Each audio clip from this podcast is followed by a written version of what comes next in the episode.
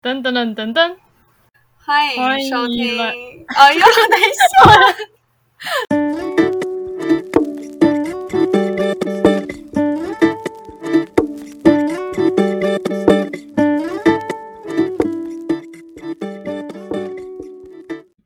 欢迎收听《生活五线谱》。谱。大家好，我是 Celia。大家好，我是 Gina。我们今天要介绍这首歌是理想混蛋的《愚者对，哎，其实你那时候跟我推荐这首歌的时候，我就是一整个直接爱上哎、》，你觉得很好听？因为我觉得它，对对对，我觉得蛮好听的，就是它有一种热血的感觉，而且它的歌词就是也还不错。我觉得我之虽然我之前没有听过理想混蛋的歌，但是我会因为这次你介绍给我去听他的歌，哎，哦，我觉得他，我也觉得他歌词写得不错，蛮有意义的。对对对，所以在这里推荐给大家，大家有空的时候可以去听一下。同学你在干嘛？我东西掉了很大声哦。sorry 啊。好，OK，那这首歌它的歌名叫做《愚者》，那“愚者”是什么意思嘞？好，就是我有上网查一些资料，然后呢，就是有看到它的介绍，就是它的愚者其实是来自于塔罗牌里面七十八张纸牌之一。然后呢，它那一张牌的名字就叫做愚者。那愚者它的别名也有可怜虫或是流浪者的意思。它是所有塔罗牌的开始，也代表着塔罗牌的结束，代表着无限的可能性以及混乱纯真跟疯狂的原始力量。那其实我觉得他这个那个主题就是选的很好、欸，就是还蛮有创意的，对不对？你不觉得吗？对啊，我没有想到他会跟塔罗牌的做刚好结跟愚者对啊，对，那个时候，呃，我要去小小研究一下关于愚者这张牌。嗯那我跟你，我先跟你介绍一下它这张牌大概的含义，更深层面的含义。嗯他说，呃，那个，因为这首歌它是采塔罗牌中愚者的意思嘛，他用更深一层来阐述了愚者这一张牌。从正统就正面去看它的牌面，它是愚者，他身穿华衣，头戴桂冠，他无视前面的悬崖，然后在阳光底下昂首阔步前行，右手拿着象征权力的权杖。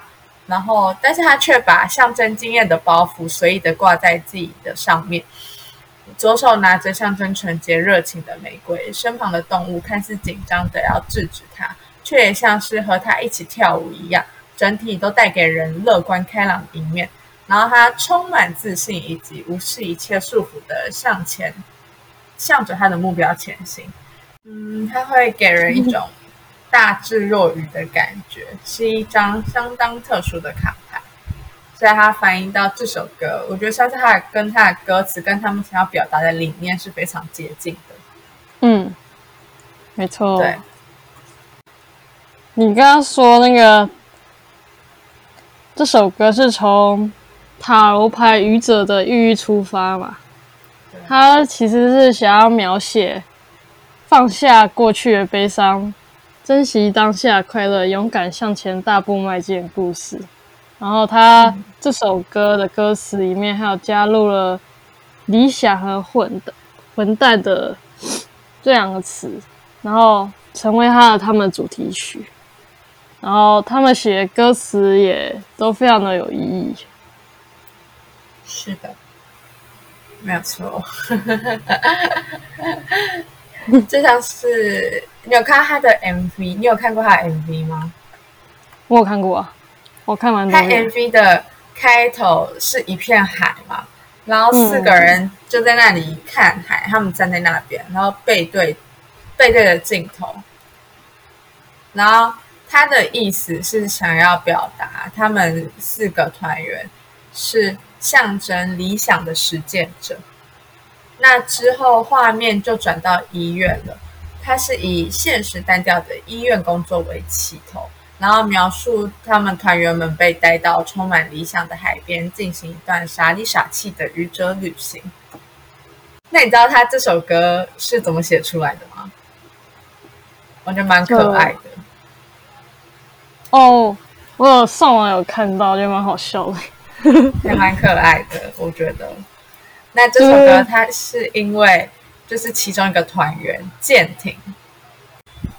大家那天约好要一起练团，然后就只有舰艇自己记得。然后呢，舰艇就自己一个人就随手拿起那个吉他，就是开始自己弹，然后自己唱，然后就就成了他们的这次的主题曲。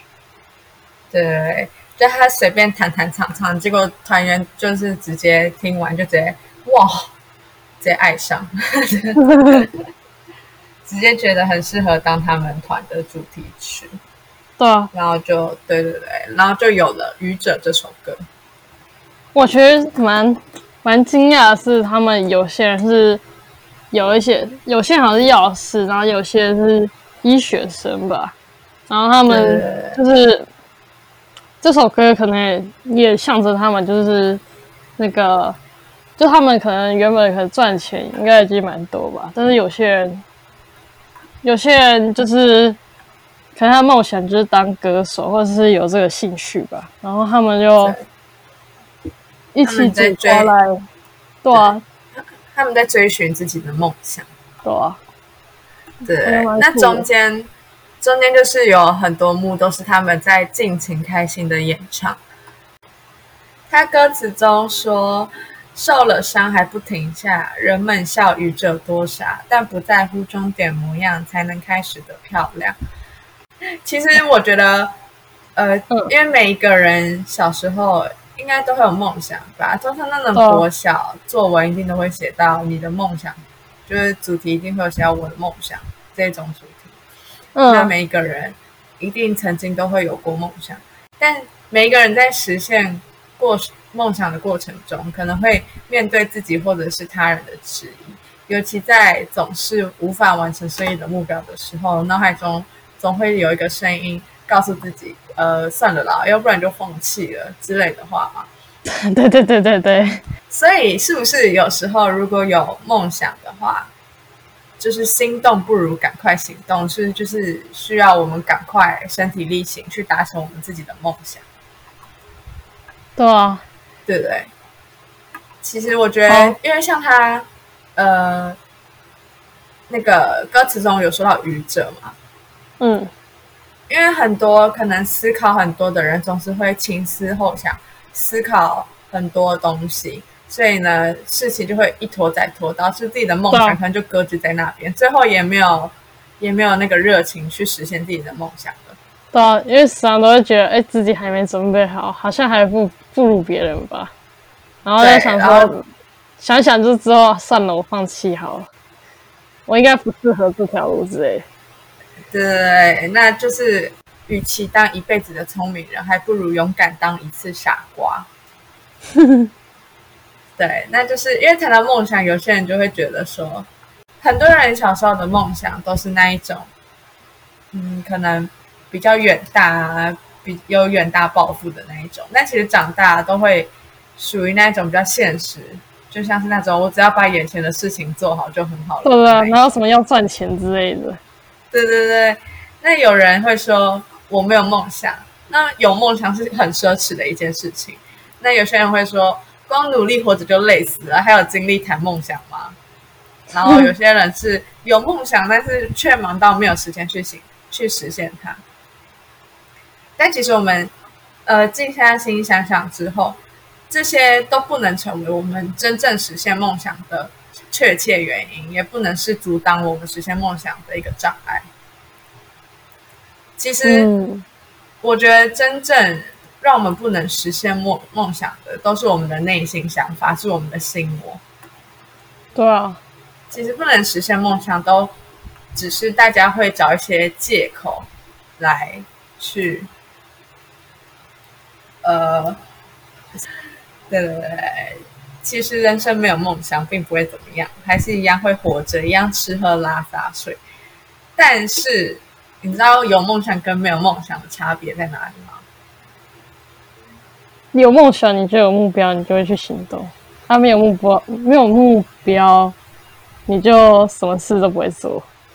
对对我讲得对，很好我觉得讲的很好。对对对对，不错不错。好，就是没有梦想的人，其实不管怎么样，过了三百六十五天啊，就是不管怎么样，之后的生活还是跟现在差不多，就只是我们呃变变老了一点，然后动作慢了一点，就是更没有那个机会跟时间去实现自己的梦想。哎、你知道，就是我很喜欢看一个 YouTuber，然后呢，YouTuber 就是那个嘟嘟妹，我不知道你知不知道。哦，我不知道。好，不知道，反正就是他们，他们是我不知道他们两个是，反正他们是朋友关系，但我不知道他们怎么认识。